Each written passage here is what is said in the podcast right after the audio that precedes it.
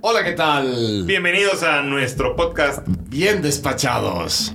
Pascua 2023. ¿Cómo estás, querido Beto? Emocionadísimo, contentísimo ya, sobreviviendo esta Pascua que se va rapidísimo. Ya no, es no, mayo. demasiado rápido. Es mayo. No inventes. Ya en un mes más o menos ya estamos acabando esto con Sí. grandes solemnidades. Cristo Rey, el Sagrado Corazón, la Santísima Trinidad. Pues todo. los estamos esperando para un gran episodio. Tenemos. Cristo, Camino, Verdad y Vida. Vamos a hablar sobre la familia.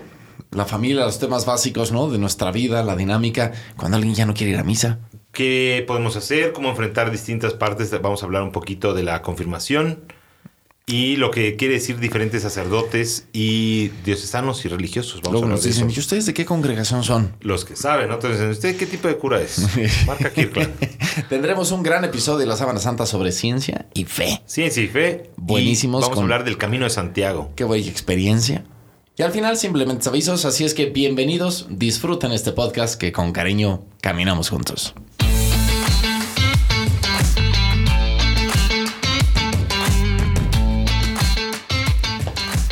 Cristo se presenta como camino, verdad y vida. Esta es una imagen muy, muy fuerte y, y yo creo que es uno de los, de los centros de, de los pilares del, de- del discurso cristiano, ¿no? Cristo Totalmente. Camino. Cuando yo estudié el catecismo, Beto, mis libros de catecismo ¿Eran de cuero eran de camino. o, ¿Qué o pasó, madera? Ya- ya todavía- tallados en piedra, tallados en ¿Tallados en piedra. piedra? Sí, no, Ah. no, no, no. Es que te pones de pechito. Digo, agradezco las felicitaciones y yo ya cumplí mis 45 años. Tú ya vas. 45 años. Padre Beto esta semana, para que todos lo sepan, va para sus 40 años. Sí. Pero no, no, no, ya, ya eran impresos en papel. Ok. No en tecnologías digitales, eso sí me queda claro, tecnologías eran- más eran antiguas, pero se llamaban Camino, Verdad y Vida. ¿Así se llamaba tu catecismo? Así es. Y el leitmotiv del, del catecismo era eso, ¿no? Meternos en esa esencia básica de nuestra fe, camino, verdad y vida. Y, y- y el tema del camino, que a ti y a mí creo que muchas veces nos llena de ilusión, Sí. es, es algo esencial. No, bueno, yo creo que, bueno, esta semana y de lo largo de todo el del tiempo hemos estado reflexionando mucho sobre, sobre estos aspectos de Jesús, ¿no? El, yo creo que uno de los grandes problemas que hay en el mundo es el, como el, relativismo moral.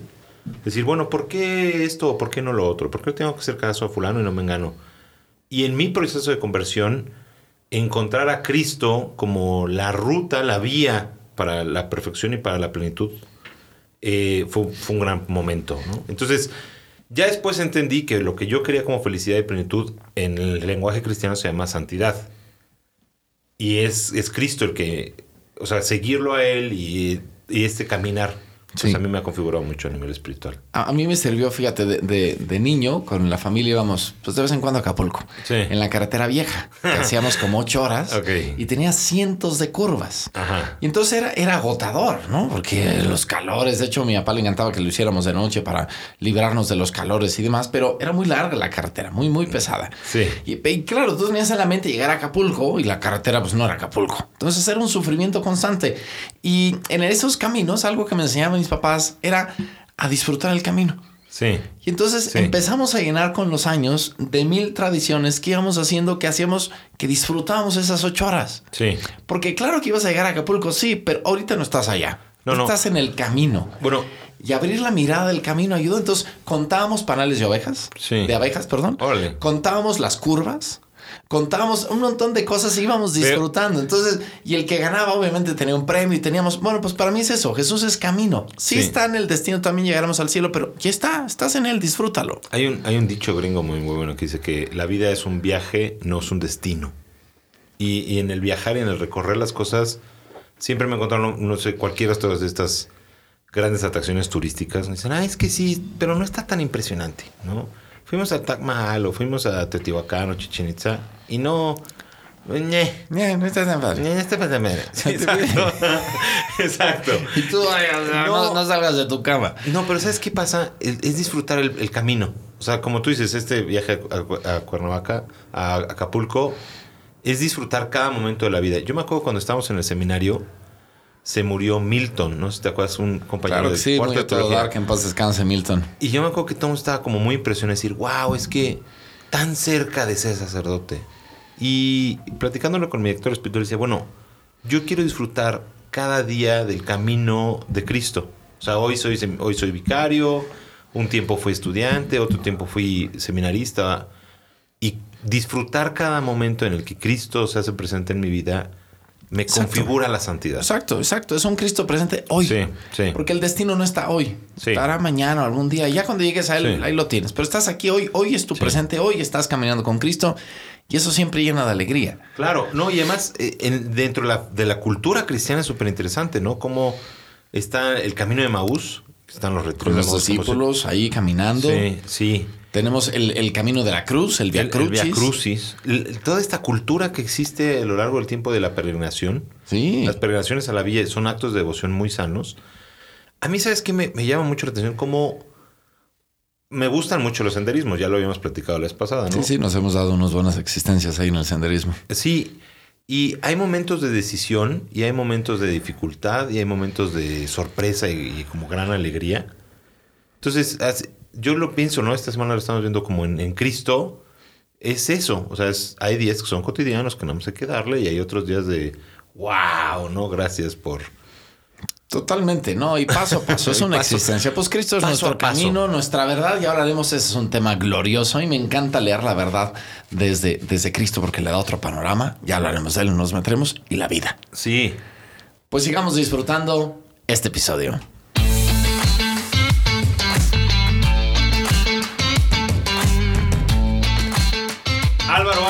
La sección que más te gusta, preguntas y respuestas. Preguntas y respuestas. Bueno, primero mándenos más preguntas y respuestas, por, Por favor. favor, por favor, porque Álvaro está muy triste. Pueden mandarle a la oficina si quiere Lulú, Martita, les pueden recibir, o en los sacristanes o a nosotros. Nos digan, ay, ¿por qué no contestan estos?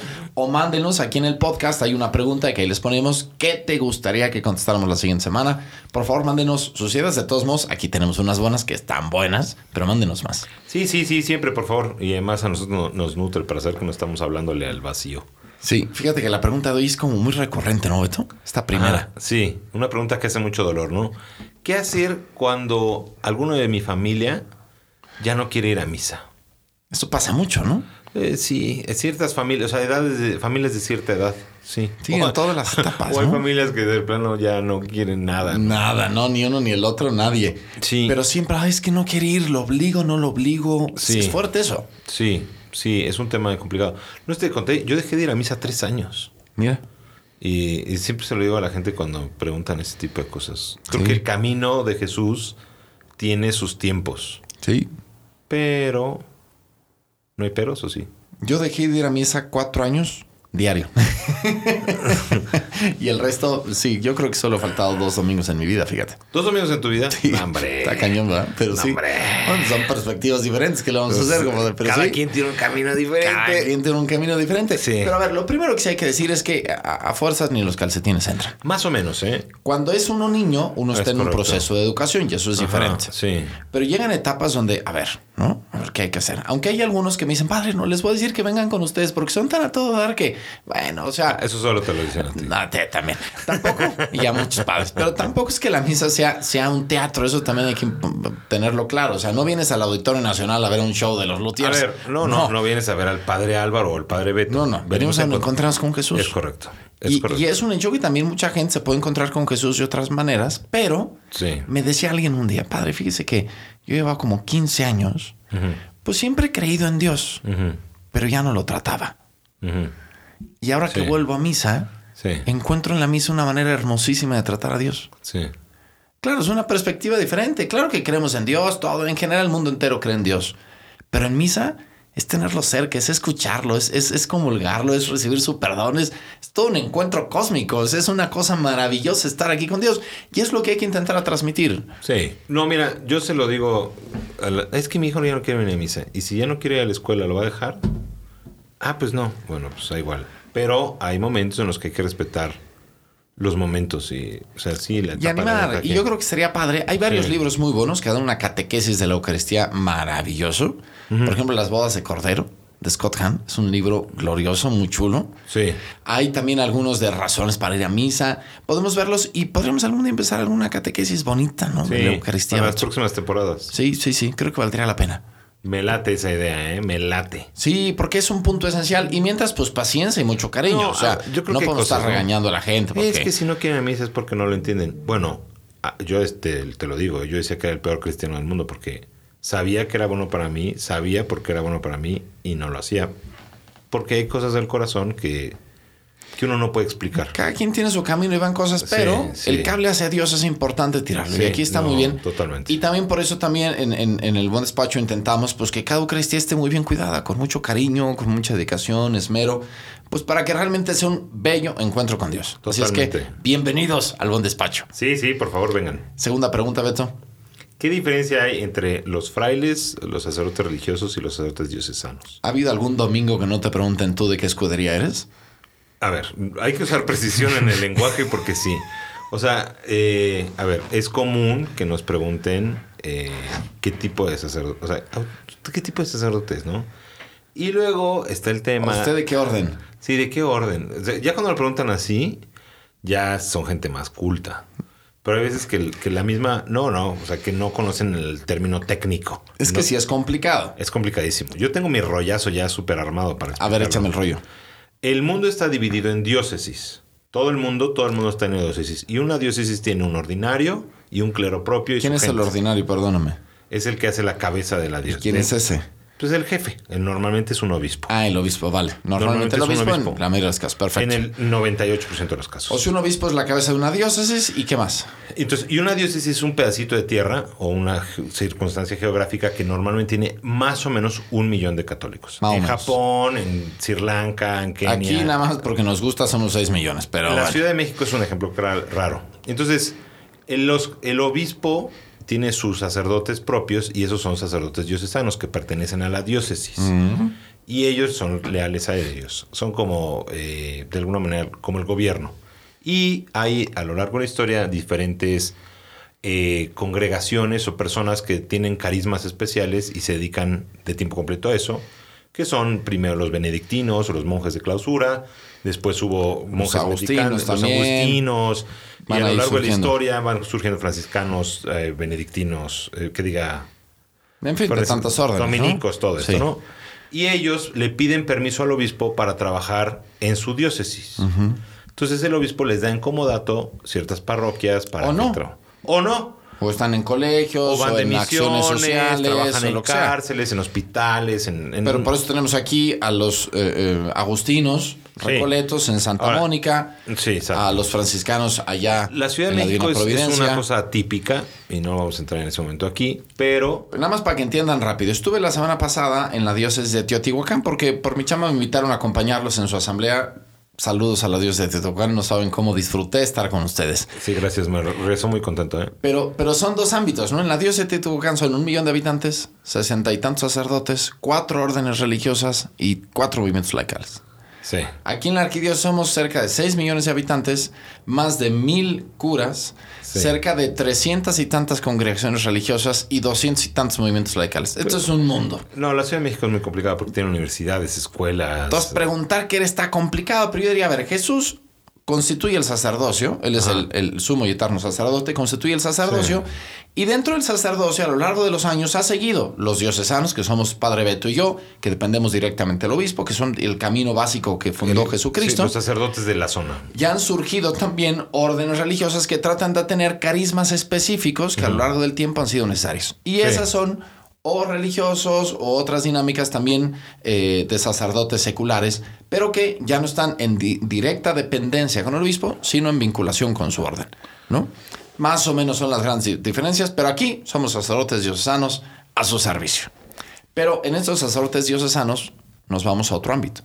Tuvimos en la adoración nocturna, que imagino que muchos la vivieron, como siempre la disfrutamos enormemente, Sí. unos invitados muy especiales. Sí. Tercera pregunta, ¿qué pasó en la Eucaristía de esta adoración nocturna y en estos primeros momentos que no sé quiénes eran, Beto? Cuéntanos. Pues son, son católicos, son cristianos de rito greco-melquita. A ver, cuéntanos eso de los ritos. O sea, es que nosotros, y en México, por haber sido parte de la colonia, eh, por haber sido parte del, del Imperio Español, solo hay rito latino, que es el que nace en Roma. Y es el más popular en los países latinos, eh, Francia, Italia, España. Pero, si se acuerdan, eran 12 discípulos y cuando Cristo nació el mundo era muy global. Entonces, hay distintas liturgias en diferentes idiomas y diferentes orígenes litúrgicos y eso se ha cristalizado en distintos ritos donde el fondo de la Eucaristía, o sea, el mensaje principal y el Evangelio es el mismo, pero pues a algunos les gusta con guitarrita, y a otros les gusta en otro rollín, y son diferentes estéticas y, y lenguajes principalmente. Podríamos decirlo, por ejemplo, las bodas. Las bodas en México tienen muchas cosas que en otros países del mundo no tienen. Sí. Y cuando una boda, una boda otro país dice, ¿y aquí qué pasó? No hay Sí. esto. Y tengo los otros temas. Sí. Son dinámicas diferentes de celebrar la liturgia, que es el modo como la iglesia Reza. reza y alaba a Dios. Sí. Entonces justo encontramos con eso, pero dentro de la iglesia más o menos son 25 ritos. Sí, ¿no? Los y que algunos tenemos. mucho más grandes que otros. O sea, el rito latino, el rito es mucho más grande. Es el más grande de todo el mundo, eso nos queda Por claro. mucho. Pero aquí también tenemos a los maronitas, los grecomelquitas son los como los más ¿Sabes- grandes que vamos que teniendo que en el también ha país. crecido mucho? Hizo una historia muy interesante, los Ciro Malabaros. También, también. Ellos son de la India y la estética es hindú y usan todo, Sí. pero ellos se acaban de reincorporar a la iglesia hace como 100 años. Sí, sí, sí. Entonces, sí, sí, el. Papa Franci- Juan Pablo de- empezó a hacer muchos temas de unidad. pleito, ¿eh? Siglos Sí. de pleito y... Sí, sí. No, una maravilla. Pues sí, hay muchos más. Gracias por haber estado con nosotros y por compartir, ¿no? Nuestra misma existencia, la fe, el amor a Dios. Y así crecemos siempre en, en el- en este... en- sí, en el, en el encuentro con Jesús. Y nos unimos con ellos porque ellos están muy presentes en Oriente, cerca de Ucrania, en Sí, Rusia, todos donde los, ahorita hay guerra. países eslavos ¿Qué son... poder hacer nosotros desde acá por la guerra de hasta allá? Claro, no, y, y- y entender que no son unas cosas ajenas a nosotros. La paz es importante para todos. Sí, siempre todos estamos escuchando de Ucrania, siguen en guerra, sigue habiendo bombas diario y nosotros ya hasta nos acostumbramos, ya ni vemos las noticias. Pero la oración y la empatía y el entender que, que también son hermanos es, es fundamental, como un compromiso cristiano. ¿no? Como parte de la doctrina de la iglesia es, es ser empáticos y, y estar al pendiente de las necesidades de los, de los demás seres humanos. Definitivamente. Sí, hay que, al menos en la oración, pero también pensar que aquí hemos tenido guerras. Y hoy día nos toca construir la paz siempre.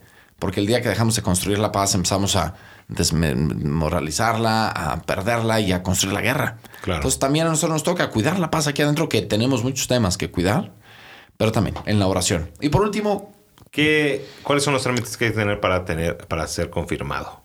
Distinguimos, ¿no? Claro, Si eres niño exacto. o si ya eres mayor. Oye, a ver, sácame una duda, porque lo estuve, estoy explicando hace poquito y no estoy seguro que lo hice bien. ¿eh? Bien, cuéntame. Esa, me decían, porque, o sea, según yo, el rito de iniciación cristiana, a partir de los 12 años, de los 7 años en adelante, es uno solo. O sea, tú entras, te vuelves cristiano y te bautizas y te confirmas, digamos que en un solo Correcto. momento. Todo aquel mayor de 7 De años. siete- es que es la edad de discernimiento. Correcto. La iglesia ya supone a los 7 años la edad de discernimiento y entonces por eso, si ya te habías bautizado, a Ajá. partir de los 7 empieza tu proceso para el resto de los O sea, sacramentos. en Si el no, medievo se celebra, se separan, entonces los niños se celebran se bautizan de niños, de Ajá. bebés. Y luego se confirman en la edad de discernimiento. Que eso es importante porque el pleito era que por qué antes se confirmaban a los 14 o a los 16 y ahora a los 7. Y le digo, mira, el problema es que luego tienen 23 y tampoco saben discernir nada. Sí, son procesos, son dinámicas y, y también, a final de cuentas, Sí. no hay dogma de fe detrás de eso, son decisiones concretas que vamos tomando y ahorita hay una praxis concreta. Si eres menor de 7 años y, y ya te puedes bautizar sin problema, y ya. Cuando eres mayor de 7 años ya entras en un proceso diferente porque justo vas a vivir los tres sacramentos de la iniciación cristiana, el bautismo, la confirmación y la primera comunión en conjunto, Y en no son paquete. tres años, es para toda la vida. Que esa es parte vida. del pleito. Ah, es que tres años. No, señora, pues, ¿cuál es el problema? Si esto es para siempre. Totalmente. Entonces, Sí, sí. son tres años escolarizados y, y- y estamos dispuestos a, a escuchar. No, totalmente, totalmente. Sí, sí. Aquí Una la amiga que se está quejando eso en, Cuernavaca, que tienen sus cosas así. Pero bueno, hable con su párroco. Hable con su párroco y siempre está a disposición. Esta semana recibí a varios padres que yo, ¿qué hacer yo? Pues empecemos a platicar. Hable con su párroco. Estamos Y en un momento gusto de transición atendemos. Y, y atendemos, sí.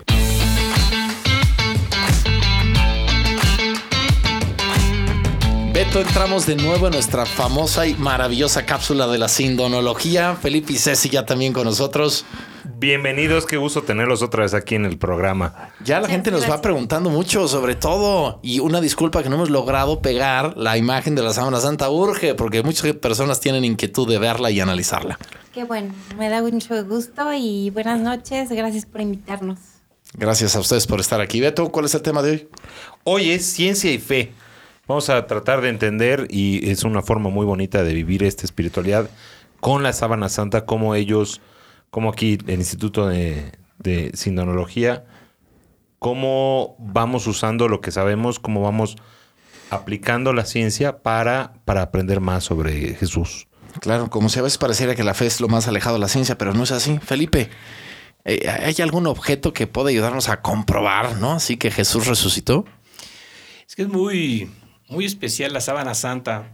Podemos encontrar, o decimos nosotros, de que la sábana santa tiene el don de lenguas. ¿Qué es esto del don de lenguas? Es de que a cada quien le habla como, como es que ha estudiado, que ha conocido lo que conoce. Entonces, la fe eh, no está peleada con la ciencia y esta parte de la ciencia te ayuda a conocer muchas cosas y si es real o no es real. Hay muchos datos que nos dicen que la sábana santa es real. Lo que sí estamos seguros también es de que la imagen que está ahí es la imagen de Jesús. No hay otro, otra persona en la historia que tenga todas esas características que hay en la sábana santa. Entonces sabemos que esa imagen que está ahí es la imagen de Jesús. Es muy interesante, pero ¿cómo llegan a esa conclusión? Bueno, hay, hay muchos, desde la parte histórica, ¿sí? desde la parte de los estudios. Hay estudios que se han hecho en 1978, por ejemplo, se hizo el, estudio más grande que para la sábana santa que le hizo el STURP, que es el es un equipo de, de Científicos. de científicos. El STURP, STURP. ¿qué quiere Es, decir? Este es Scientific. eh, no me acuerdo en este momento. Oh, o sea, fuego amigo, fuego amigo. este, Padre Beto. Yo, yo que lanzando pases y, y- Eso, eso, eso no se pregunta. fuego amigo, Pero te lo dejamos de tarea, te lo No, dejamos de tarea. se me, lo, me lo sé, pero ahorita se me fue. Pero es un estudio No, que pero se no te pongas nervioso, no estamos platicando aquí de cuates, ¿eh? Ah, claro. Mira, de hecho este estudio duró 120 horas después de, de 1978 cuando hubo una ostensión que es cuando se presenta la sábana santa. Estuvieron 120 horas, cerca de 33 científicos de todos, de todos tipos, este, ateos, católicos, cristianos, judíos, agnósticos, de todo. Y entre ellos se juntaron viendo todo, es- todo lo que podían hacer y llegaron a la conclusión de que es un objeto que ahí está y no, lo no es indudable, pues ahí está. ¿sí? Sí. Pero nadie sabe cómo se hizo, qué pasó, por qué Sí. estuvo, por qué tiene todas esas cualidades. Nadie lo sabe. Entonces es algo muy, muy especial, ¿no? Por ejemplo, hablamos un poco de la historia y cómo sabemos qué es eso. En, e- en esa parte de la historia podemos ver dónde estuvo la sábana santa, no sé si. Así es, encontramos en la sábana santa encontramos polen. Ajá. Y ese polen lo estudiaron los polinólogos, que son los que estudian este, todas las flores. Y pues lo curioso es que Max Frey, que es uno de los polinólogos más reconocidos, pues así, sin miedo, tomó un Durex o una cinta scotch, como la conocemos, y la pegó en, eh, sin miedo en la sábana santa. Pues todos los demás estaban pues así de impactados. No, imagínate, o sea, le hacen eso delante de mí. Yo, quítate de ahí. ¿Cómo, cómo crees? O sea, Sí. ¿no? Entonces, con eso ya pudo obtener polen de la sábana santa y descubrieron que los polen que había era de todos los lugares donde estuvo la sábana santa recorriendo. Desde Edesa, este, Jerusalén, eh, Chamberí, Besanzón, todos los lugares donde estuvo la sábana santa, eh, esos polenes son los que existen, en, existen científicamente. O sea, lo comprobaron ellos. Y estaba ah, Danin, es otro de los científicos que ya murió y también encontraron como las este, las espinas de la sábana santa, de la corona de espinas. Wow, eso está impresionante, ¿Cómo, ¿no, cómo, cómo, cómo, cómo? O sea, está fuerte. Los polens y la también la corona, o sea, el casco de espinas, porque no es corona, es casco. Eh, Ajá. encontraron también la sangre y polen de, de todos los... O sea, en las fibras de la sábana, en donde está, donde está la cabeza, hay partículas del- de lo que serían las espinas del casco. Más que nada del polen de la, de la, del árbol de Sigophyllum figosum, algo así se llama. Eh, en es, en Seguro. esa- Sí, Sigophyllum sí. el- Ah, bueno, eh. Ese sí estoy, pero no por cuál es el- la parte de... Va, va, va. pero no. Entonces, sí, en el, ahora sí, perdón, es The South of Turing Research Project. Ah, el Ese- Stroop, ¿es eso? Ese es el STUP. Ah, mira, te acordaste muy bien, Felipe, fantástico. Gracias. Sí, eh, Dentro de ellos, bueno, sacaron algunas informaciones. Entonces, de ahí encontraron muchísimas cosas. Es el objeto más estudiado del mundo. No hay otro objeto arqueológico que se haya estudiado tanto como es la Sabana Santa. Wow, qué impresión. Y, y- pero a ver, y algún día escuché que hasta la NASA se metió a estudiarla. En realidad la NASA nunca ha estudiado la sábana santa y ¿Ah, no? nunca va a estudiar la sábana santa. A ver, Pero cuéntanos. A ver, ¿cómo?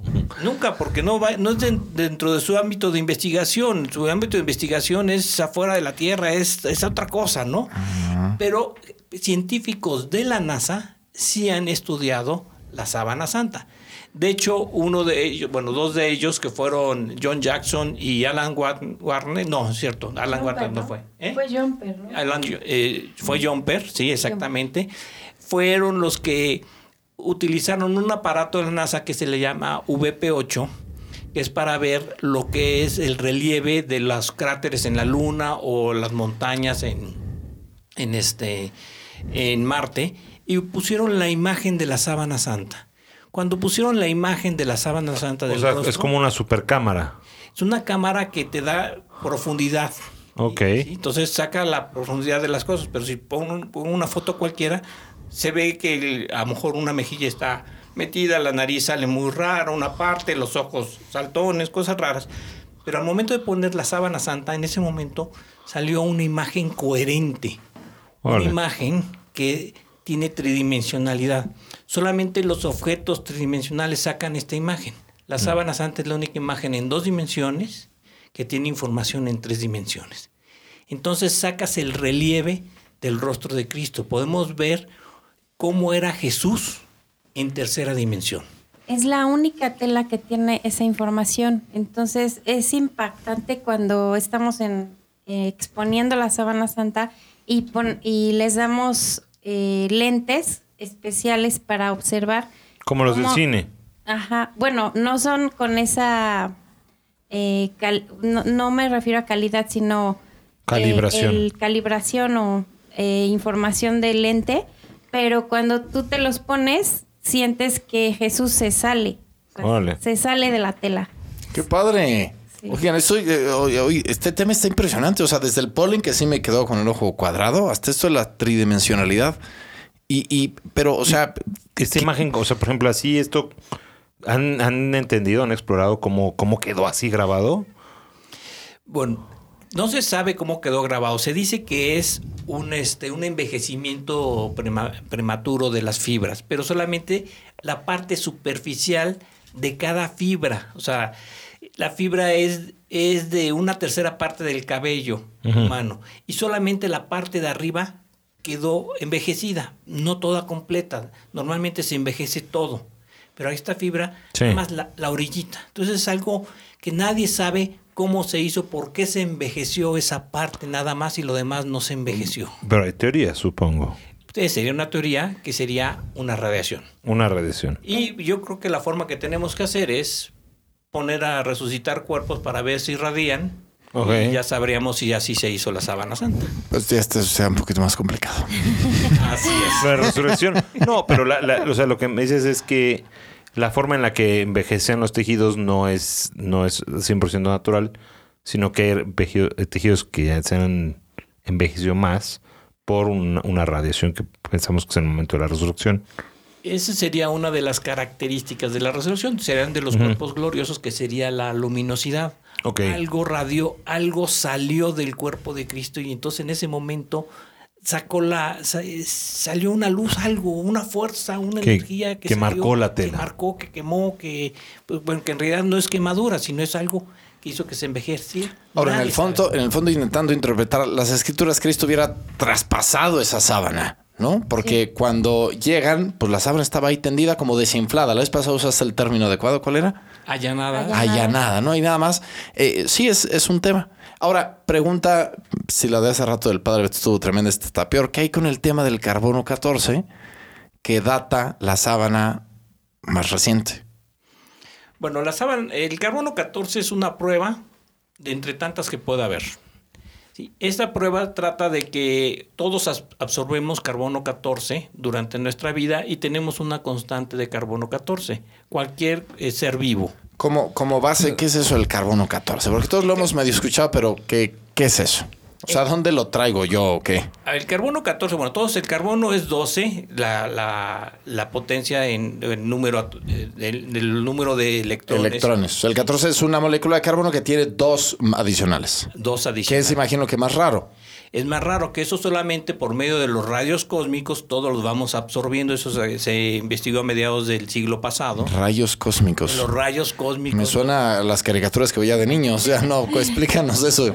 Así es. O sea, sí existen los rayos Sí cósmicos. existen, eh, que pegan en la, en la capa ah, superior de la atmósfera y convierten el carbono 12, lo convierten en carbono 14 porque hay dos electrones más en el núcleo. En el, en el- Wow. en el núcleo. Y ese carbono 14 se nos va pegando. Ese O sea, carbono- o los rayos cósmicos nos pegan a nosotros y eso genera que se convierta nuestro carbono 12 en 14. No, el carbono 14 está en la, en la atmósfera y va cayendo el, car- carbono 14, lo absorben las plantas, nosotros eh, También. lo comemos con lo de las plantas y eso por eso tenemos nosotros el carbono 14. Y cuando algo muere, comienza a, qui- a quitarse el carbono 14 cada, eh, cada 5.730 años, le queda la mitad del carbono 14 que tenía.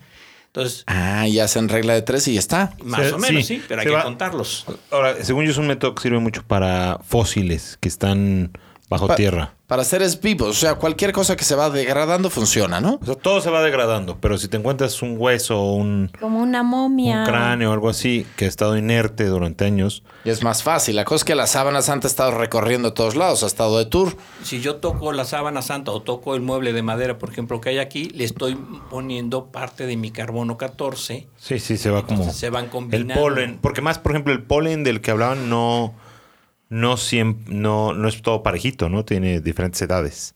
Sí. O sea, dependiendo del, del tiempo en donde estuvo. Ahora, le- la prueba del carbono 14 se la hacen a las fibras últimas. Pero en fin, ¿qué, qué, co- para concluir, porque de nuevo nos emocionamos y esto se extiende demasiado, ¿cómo, cómo interpretar esa parte de, de la relación con la ciencia del carbono 14? Bueno, el carbono 14 eh, no siempre es exacto, ¿sí? En algunos momentos han encontrado, por ejemplo, momias con- cubiertas con tela de lino, como la de la sábana santa, y la, la tela tiene 4.000 años, pero la momia tiene 5.000 años. Se esperaron mil años para envolver a, las mom- a la momia. Entonces No. hay cosas que no, no son... No, no son verdadera- verdaderas, sino hay que, hay que ver por qué falló. O sea, la prueba funciona, pero hay tantos factores que interfieren en ella que no te permite solo con la prueba datar los años. Se tiene que quemar, se tiene que carbonizar la tela y la sábana santa, cuando menos, ha estado en tres incendios fuertes. ¿sí? Y ahí hay más carbón. Se, alimenta, se va alimentando Wow. y se, se quedan ahí. Entonces, no- hay muchas cosas que pudieron haber fa- eh, fallado, ¿no? Qué fuerte.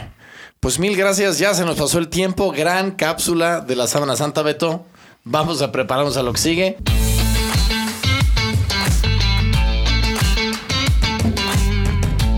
Beto, la cultura nos llama una vez más. Bueno, bueno. Y ya que estuvimos hablando de Jesús como el camino, Claro. vamos a compartir la experiencia del camino de Santiago. ¿Tú ya has hecho el Camino de Santiago dos veces? No, no, no, no, no, una vez, una vez. Pero viviste por ahí mucho tiempo, ¿no? Viví por ahí, sí, siete años. Pero en Pamplona, y fíjate, nunca pude hacerlo, pero cuando fue la Jornada Mundial de la Juventud del 2016, eh, con los chavos con los que tenía la pastoral, ¿no? Fueron unos viajes extraordinarios. Nos fuimos ese año, creo que 80 a la JMJ, muy padre Bornstein, y nos vamos a ir de la arquidiócesis más 250 ¿Y casi. todavía ¿eh? están a tiempo de inscribirse? Híjala, no. Ya no. Salvo que haya alguna cancelación, al menos aquí ya está, sí, ya estamos saturadísimos. Qué padre, ¿no? Pero de todos modos busquen y encantado de la vida. O sea, contáctenos. Ahí tenemos un par en lista de espera y estamos viendo de qué manera podemos lograr el sí. O sea, que sí se puede. Ya la coordinación está más complicada, pero algo se va a lograr sin lugar a dudas. Bueno, entonces, El Camino de Santiago. a ver, está desde hace muchos años el caminar como parte de, un- de la, de la espiritualidad católica, cristiana. Sí, de todo, sí, desde Siempre. antes. sí, Cristo siempre. que camina. Es, en la espiritualidad, caminar Sí. tiene un sentido profundo. Muy profundo. En- entre los católicos, entonces también se camina a la Meca, camina. también caminan a Jerusalén, o sea, Jesús hacía esa ese- subida a Jerusalén ese frecuentemente. Caminar es importante. Para ¿no? los budistas, o sea, el caminar Sí. es un sentido de espiritualidad muy grande. Y entonces, ¿en qué año empezaron con lo del Camino de Santiago? A ver, es que primero, ¿por qué a Santiago? Ah, sí, claro. ¿Por qué Santiago? Pues porque la tradición nos narra que hacia la península ibérica se fueron dos grandes apóstoles Santiago. y Pablo. Porque Claro. Pablo en el pilar de Zaragoza, en principio ahí se le apareció la Virgen ¿Fue a Pablo? Pablo. Sí. Yo tenía la idea que era Santiago el que estaba yo, rezando en sábado en, el- en un estero del, de Zaragoza. del Ebro. Sí. No, no, no, no, no, Pablo, Pablo, Pablo, Bendita Pablo. y alabada sea la hora en, ¿En que? María Santísima vino en carne mortal a Zaragoza. Pero bueno, entonces está Zaragoza con la Virgen del Pilar y luego está la tumba del apóstol Santiago, que es el gran evangelizador de la península ibérica.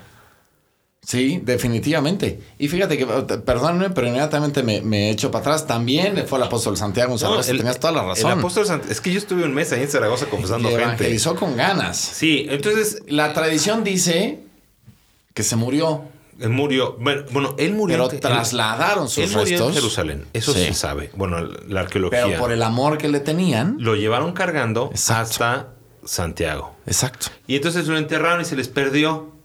Ay. Se- nadie sabía dónde estaba enterrado porque fue hace muchos años.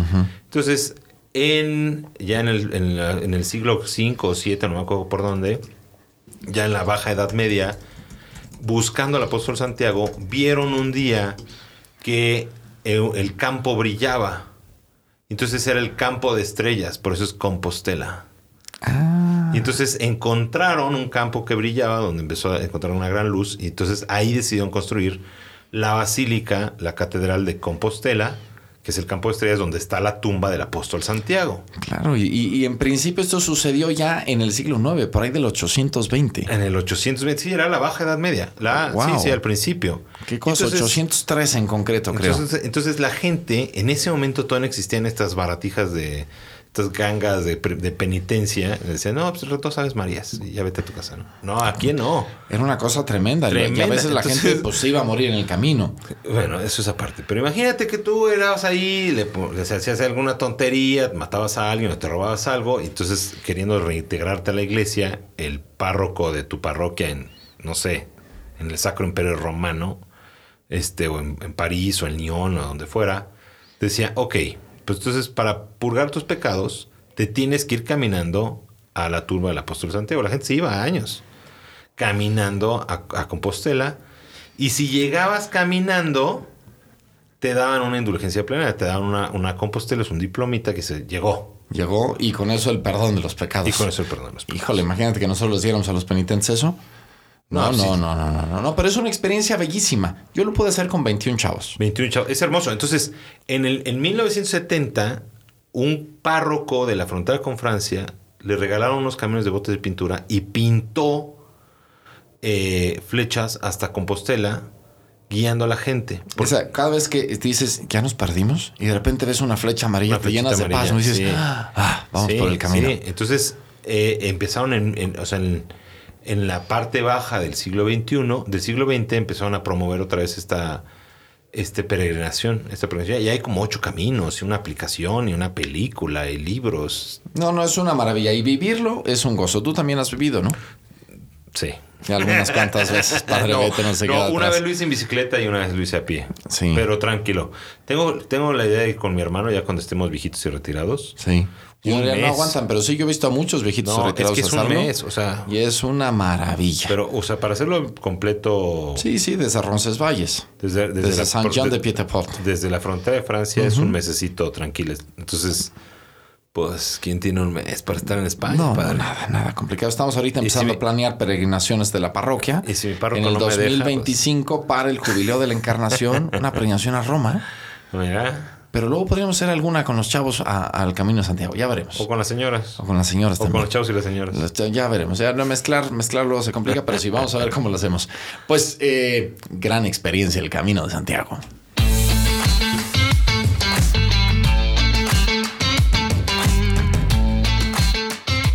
Beto, Domingo de la Caridad hoy. Hoy Gracias domingo por su apoyo. Por favor, si todavía nos escuchan en la mañana, traigan sus despensas. Si nos escuchan en la tarde, Prepárenlas para el siguiente mes, una vez al mes, vamos apoyando Sí. ¿no? a todas estas comunidades. Y también aprovechamos para felicitar a las mamás que este miércoles el 10 de mayo, Día de 10 las de. Madres, sí. Muchísimas felicidades a todos ustedes. Vamos a tener aquí las misas, las tres misas del día dedicadas a ustedes. Sí, pueden venir desde, desde cualquier momento a apuntar sus, sus intenciones. Y con gusto aquí las vamos a tener a ustedes, Eh, Vamos a a sus mamás, a todos en nuestra oración, agradeciendo a Dios el don tan maravilloso de la maternidad. Y todo el mes nos vamos a estar dedicando a, a María con los ofrecimientos de flores eh, según el catecismo. Ya Bueno, empezamos desde la adoración poniendo flores hermosísimas. Sí. Así es que sigamos disfrutando del mes de la Virgen.